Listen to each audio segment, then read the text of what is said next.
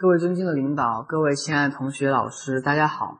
嗯，感谢正道先生，感谢联合国儿童基金会。嗯，能够获得联合国儿童基金会青年教育使者这个身份，我感到万分荣幸，非常感谢大家。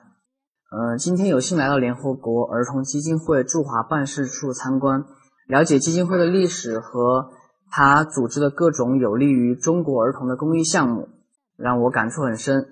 同时，也为自己能够加入这个组织感到非常荣幸。我觉得这不仅是一种荣耀，更是一种使命和责任。